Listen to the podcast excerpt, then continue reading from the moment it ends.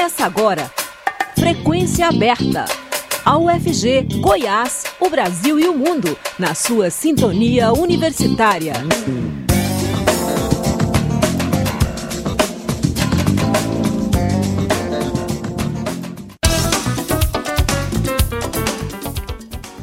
Olá, boa tarde. Começa nos 870M o Frequência Aberta.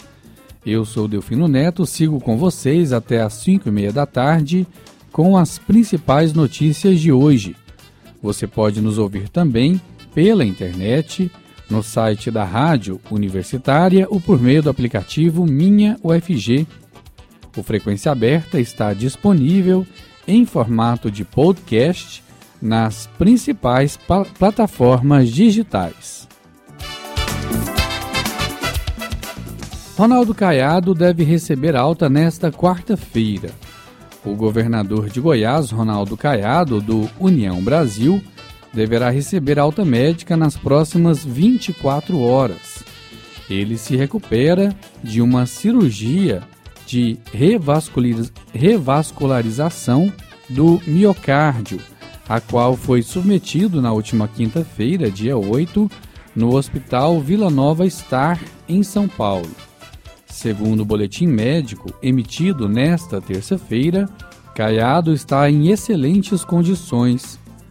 O governador foi para São Paulo no dia 4 deste mês para fazer exames de rotina. A equipe médica constatou que seria necessário realizar o procedimento, mais conhecido como Ponte de Safena. Em 2019, Caiado já havia sido submetido a um cateterismo, uma angioplastia, que teve um estente colocado para desobstruir um vaso sanguíneo. Um dia após a cirurgia, o boletim informou que o paciente estava se alimentando e respirando espontaneamente. No dia 10, foi informado que ele já caminhava pelo quarto e apresentava uma evolução satisfatória. A médica responsável pela equipe que o acompanha é Ludmila Rajar, amiga do governador há mais de 10 anos. Carro do IF goiano é queimado durante protestos em Brasília. Um veículo do Instituto Federal de Educação e Tecnologia Goiano, IF Goiano, ficou completamente destruído após os atos antidemocráticos que aconteceram na noite desta segunda-feira em Brasília. Uma equipe da instituição estava na capital federal a trabalho e encontrou o carro totalmente queimado. O ato em frente à sede da Polícia Federal, segundo parte dos manifestantes, foi organizado como protesto à prisão do cacique Sererê, um líder indígena que questiona o resultado das eleições presidenciais deste ano. Por meio de nota, o IF goiano repudiou os atos de vandalismo. Abre, no, abre aspas. A instituição teve um carro incendiado e um servidor que teve cerceado seu direito de ir e vir. Na ocasião, grupos radicais tentaram invadir o prédio público da Polícia Federal e um shopping center. Depredaram carros e ônibus e ameaçaram seguranças, a segurança dos cidadãos na zona central da capital federal. Fecha aspas, diz a nota. A instituição cobrou punição para os envolvidos no caso. O IF goiano se solidariza a todos que de alguma forma foram vítimas das ações ocorridas nesta segunda-feira, cobrando das autoridades medidas ágeis e eficientes. O Instituto reitera sua posição a favor da liberdade e democracia, que são direitos inegociáveis. Finaliza a nota do IF Goiano. E a Universidade Federal de Goiás, UFG, inaugurou o Instituto Confúcio de Medicina Chinesa na última quinta-feira, dia 8, no auditório do Campus 2 da Faculdade de Letras, em Goiânia. A placa da instituição foi divulgada no evento e durante a cerimônia teve apresentações culturais com música e Tai Si Chuan com a professora Cláudia Li.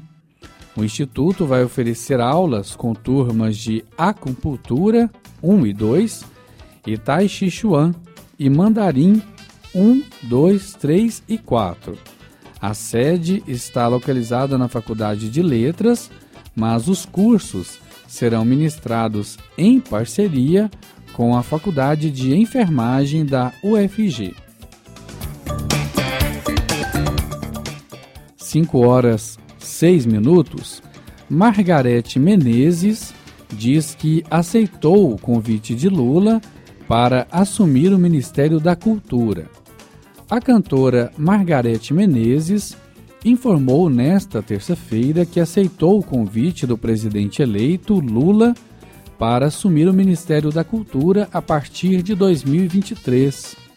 Margarete Menezes deu a declaração ao conceder entrevista coletiva no Centro Cultural Banco do Brasil, em Brasília, onde atua a equipe de transição do governo. Mais cedo, nesta terça-feira, a cantora se encontrou com Lula no hotel onde o presidente eleito está hospedado na capital federal.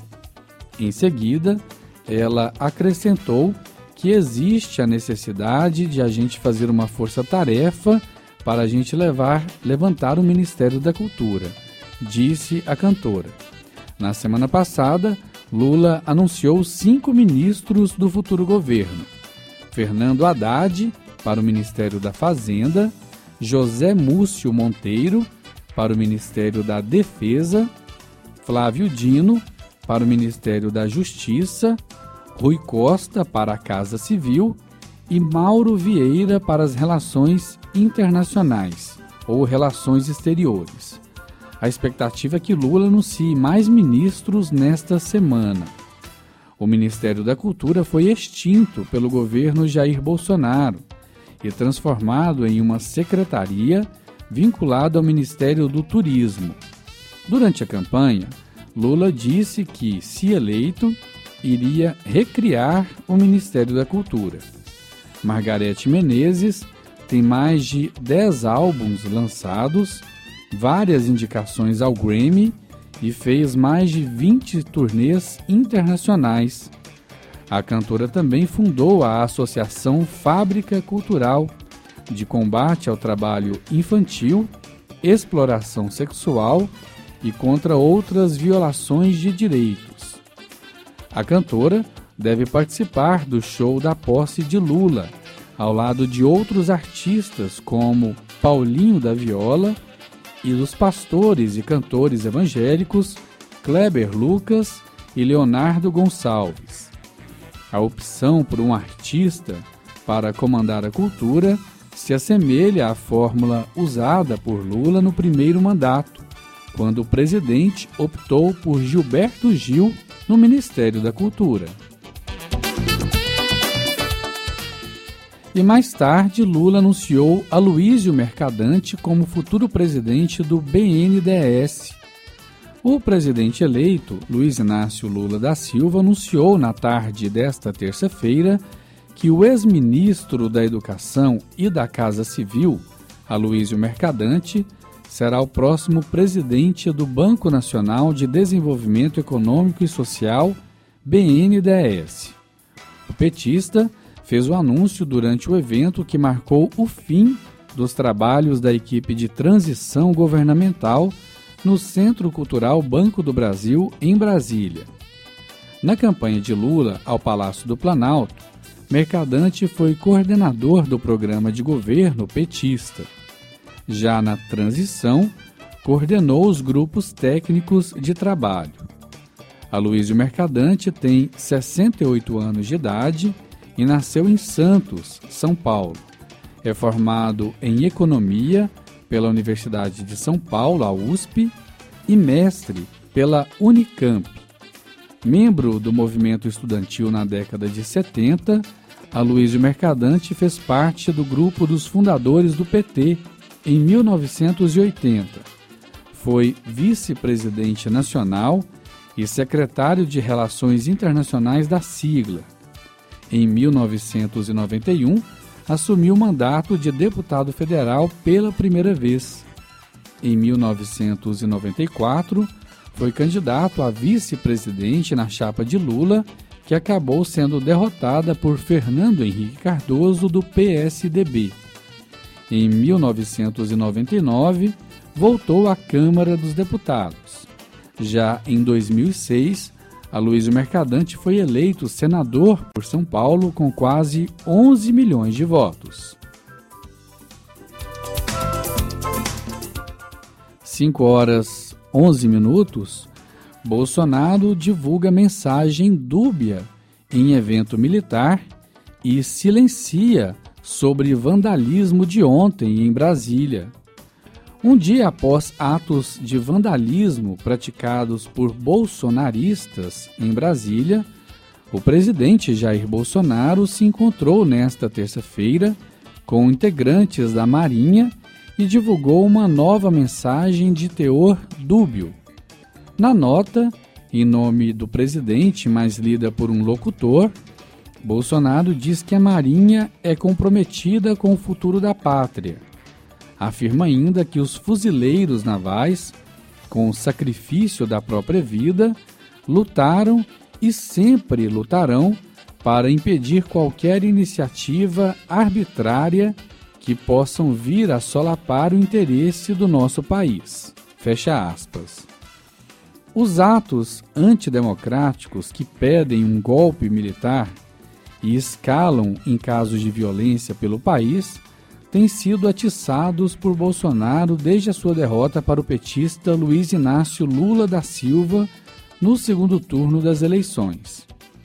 O evento militar desta terça-feira, dia 13, que aconteceu no grupamento de fuzileiros navais em Brasília, foi fechado à imprensa e teve a presença do vice-presidente Hamilton Mourão e de ministros do governo. Bolsonaro não discursou e sua mensagem foi lida enquanto a transmissão oficial exibia a imagem do presidente. Bolsonaro participou da celebração ao Dia do Marinheiro e da entrega de medalhas de mérito. Antes de Bolsonaro divulgar a nota, o comandante da Marinha, Almir Garnier Santos, disse que Bolsonaro conta com, abre aspas, com a minha, a sua, a nossa Marinha, fecha aspas. Como mostrou recentemente uma reportagem da Folha de São Paulo, a escalada da violência nos atos antidemocráticos, liderados por bolsonaristas, fez desmoronar o discurso público do presidente e de seus aliados, que destacavam as manifestações como ordeiras e pacíficas e buscavam associar os protestos violentos a grupos de esquerda. Com casos de violência que incluem agressões, sabotagem, saques, sequestro e tentativa de homicídio, as manifestações atingiram seu ponto crítico e acenderam um alerta de autoridades, que realizaram prisões e investigam até um possível crime de terrorismo. Na semana da derrota, em uma rápida declaração, ele disse defender os atos, tendo ali apenas condenado os bloqueios nas estradas por seus apoiadores já no final da semana passada, quebrou um silêncio de 40 dias com um discurso dúbio que também atiçou seus apoiadores. No discurso da sexta-feira, salpicado de referências às Forças Armadas, repetiu a retórica de campanha e estimulou indiretamente manifestações antidemocráticas dos seguidores que contestam a vitória do petista em uma inédita derrota para de um presidente que disputava reeleição no Brasil. O caso mais recente de violência ocorreu nesta segunda-feira, horas após a diplomação de Lula, uma ordem de prisão expedida pelo ministro Alexandre de Moraes, do STF, contra um indígena bolsonarista, acabou em atos de violência em frente à sede nacional da Polícia Federal em, e também em vias do centro de Brasília. 5 horas 16 minutos, futuros ministros de Lula defendem rever normas para destravar parcerias público-privadas e também concessões. Escolhido por Lula para comandar a Casa Civil, Rui Costa, que também é do PT, disse que o plano de futuro do, do, do futuro governo é acelerar as concessões e parcerias com a iniciativa privada, sobretudo em áreas como saneamento básico, a partir de mudanças nos normativos sobre o tema. O novo marco legal do saneamento foi um gatilho para o desenvolvimento de parcerias com a iniciativa privada. Segundo Rui Costa, o governo Lula vai olhar com carinho para a regulamentação aprovada. Para ele, o formato ficou engessado. A expectativa pela ampliação de parcerias já havia sido mencionada por Fernando Haddad na última quarta-feira, dois dias antes de ter o seu nome oficializado como ministro da Fazenda no próximo governo. O ex-prefeito de São Paulo se reuniu com representantes do Banco Mundial para discutir os investimentos da organização no Brasil, que hoje chegam a uma carteira de 5 bilhões de dólares cerca de 26 bilhões de reais. Conforme mostrou o jornal Folha de São Paulo, desde a campanha eleitoral, o PT avalia a criação de mecanismos de garantia soberana para facilitar o ingresso da iniciativa privada em investimentos, sobretudo na infraestrutura. Um instrumento permitiria à União, por meio de fundos ou de instituições como o BNDES assumir parte dos riscos envolvidos nesses empreendimentos, em geral de prazos mais longos e sujeito a incertezas que podem reduzir o apetite de investidores privados. No atual governo, a expectativa é de continuidade dos processos sendo trabalhados, Segundo representantes da Secretaria Especial do Programa de Parcerias de Investimentos do Ministério da Economia, houve aceno pela continuidade nas reuniões com grupos de trabalho e planejamento, infraestrutura e desenvolvimento regional da equipe de transição do governo Lula. Ao todo, a Caixa prevê 28 leilões de projetos de concessão de PPS no próximo ano. Atualmente, o banco tem 58 projetos de estruturação de concessões em carteira, que visam proporcionar mais de 22 bilhões de reais em investimento privado. Do total, 14 projetos já foram leiloados, sendo 11 no setor de iluminação pública, com investimentos de mais de um bilhão de reais, e três na área de saneamento básico. Já o BNDES tem 197 projetos de estruturação de concessões e PPS em carteira, sendo 86 no âmbito federal, 76 em estados e 35 em âmbito municipal. A parceria entre Caixa, BNDES e a Secretaria do PPI foi anunciada em setembro deste ano com o objetivo de multiplicar investimentos privados em infraestrutura, principalmente nos setores de iluminação pública e saneamento básico. Frequência Aberta volta já. Universitária Goiânia. Música, informação e diversidade cultural uma emissora da UFG. Olá, eu sou Márcio Aquilissardi e convido você a ouvir Memória do Rock, um programa que chega a você por uma parceria com a Rádio Câmara. O programa relembra artistas e bandas, grandes canções, histórias e curiosidades do período clássico do rock e também resgata nomes esquecidos da fase mais marcante da música. Espero sua companhia toda semana em Memória do Rock. Todo sábado às nove da noite, com reprise na quarta às oito da noite. Uma parceria Rádio Câmara na Universitária.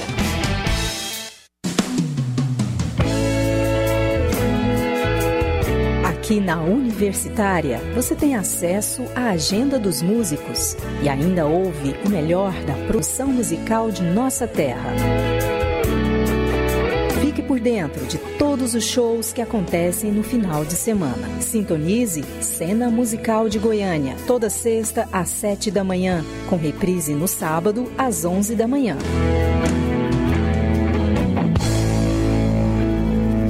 Você sabia que o cerrado é um dos biomas mais importantes e também um dos mais ameaçados? Atualmente, apresenta aproximadamente 20% de sua área com vegetação original. Uma das causas da devastação do cerrado são as queimadas provocadas pelo homem sem um manejo adequado. O resultado disso é a degradação do ambiente, perda da biodiversidade, entre outros fatores negativos. E o que é pior, basta uma faísca. Não faça queimada irregular. Se é errado, eu amo. Eu cuido. Ministério Público de Goiás. Universitária, uma emissora única, valorizando os compositores que criam a beleza e a força da música brasileira e o melhor da música internacional. Música erudita, instrumental e popular. Jornalismo com independência e compromisso público. Acesse também pelo site radio.ufg.br e pelo aplicativo Minha UFG.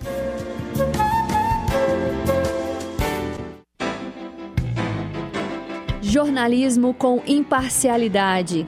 Rádio Universitária. Estamos apresentando Frequência Aberta.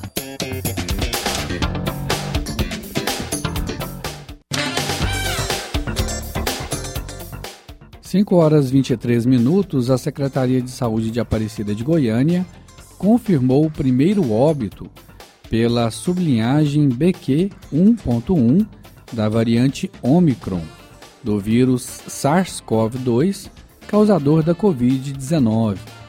A confirmação ocorreu no dia 2 de dezembro, através do Programa Municipal de Sequenciamento Genômico que analisa a informação genética de amostras positivas de RT-PCR coletadas na cidade. A divulgação do caso foi nesta terça-feira, dia 13. O primeiro óbito, em decorrência da, contamina da contaminação com a BQ 1.1, é de um homem de 38 anos, hipertenso, com esquema vacinal incompleto ele sentiu dor torácica leve, que se intensificou durante o período noturno. Na madrugada do dia 23 de novembro, ele apresentou o quadro de dispneia intensa e progressiva, seguida de irresponsivi irresponsividade. O SAMU foi acionado para atendimento do paciente que não resistiu e morreu. Assim, a prefeitura foi notificada no dia 23 de novembro sobre o óbito em um domicílio com diagnóstico para Covid. Com isso, passou a investigação e o material coletado do paciente foi encaminhado para análise genética, que confirmou a linhagem BQ 1.1. Segundo os dados da Vigilância Genômica do município, neste ano 99,7% das amostras analisadas no município eram de Ômicron. O programa também identificou 30 sublinhagens dessa variante, que chamou a atenção das autoridades. Em todo o país, por estar relacionado ao aumento recente de casos de Covid, foi identificada pela primeira vez na cidade nos, nos 15 dias iniciais de novembro o secretário de Saúde de Aparecida, Alessandro Magalhães, avalia que, de modo geral, a rede municipal não sofreu impactos com a presença da BQ 1.1, mas que a situação segue monitorada de perto. Segundo o secretário, não há evidência de que essa subvariante esteja associada a uma maior gravidade da infecção, apesar da alta transmissibilidade nossa estratégia permanece aquela indicada pela OMS: testar, monitorar, cuidar e principalmente vacinar, completou o secretário. 5 horas 26 minutos e fiscais da Agência Municipal do Meio Ambiente, a AMA, apreenderam três carros e aplicaram 60 mil reais em multas por poluição sonora em Goiânia. A ação ocorreu no último final de semana no setor Vera Cruz e os resultados foram divulgados hoje. De acordo com o órgão, os veículos que possuíam som automotivo estavam em frente a uma distribuidora, a uma distribuidora de bebidas. Segundo a AMA, os carros propagavam poluição sonora com mais de 70 decibéis, sendo que a quantidade permitida é 50 decibéis no período noturno. Além do barulho, os automóveis também interditavam a via e impediram a passagem de outros veículos. Previsto no Decreto Federal 6.514 de 2008, no artigo 61, o crime de poluição sonora é passível de multa de 5 mil a 50 mil reais para os infratores. A legislação também prevê que as multas sejam aplicadas após um laudo técnico elaborado pelo órgão ambiental competente, identificando a dimensão do dano decorrente da infração e em conformidade com a gradação do impacto. Denúncias de poluição sonora são validadas quando a emissão sonora fica acima de 50 decibéis no período noturno ou 55 decibéis no período diurno. A denúncia é registrada em Goiânia pelo telefone 161. Anote aí. 161, o telefone da AMA. Ou pelo site tin, tin, tiniur.com barra poluição sonora GIM ou pelo telefone 161. Além da poluição sonora fiscalizada pela AMA, a Polícia Militar realiza operações de combate à perturbação do sossego e pode ser acionada nesses casos pelo telefone 190. E Gabriel Galípolo, ex-presidente do banco Fator, será o número 2 de Fernando Haddad na Fazenda. O ex-banqueiro Gabriel Galípolo será o secretário executivo do Ministério da Fazenda no próximo governo. A informação, antecipada pelo jornal Folha de São Paulo, foi confirmada pelo futuro chefe da pasta, Fernando Haddad. Nesta terça-feira, ele participou ao lado de Haddad em parte da reunião com a equipe do atual ministro da Economia, Paulo Guedes. Depois, acompanhou o ex-prefeito de São Paulo em um encontro com o presidente do Banco Central, Roberto Campos Neto. Na saída da reunião, Fernando Haddad confirmou que Galípolo assumirá o cargo, que é o segundo mais importante na hierarquia da pasta. De acordo com pessoas que estiveram no encontro, o futuro ministro já apresentou Gabriel Galípolo como escolhido para, os, para ser o secretário executivo do Ministério da Fazenda no próximo governo. E com essa informação nós encerramos o Frequência Aberta. A produção é do Departamento de Jornalismo da Rádio Universitária, na técnica Murilo Cavalcante. Lembrando que em 2022 a Rádio Universitária completa 60 anos, difundindo música de qualidade, e jornalismo independente. A todos uma boa tarde, obrigado pela audiência e até a próxima.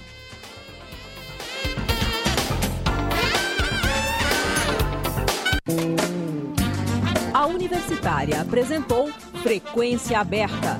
Notícias da UFG, de Goiás, do Brasil e do mundo nos 870 AM.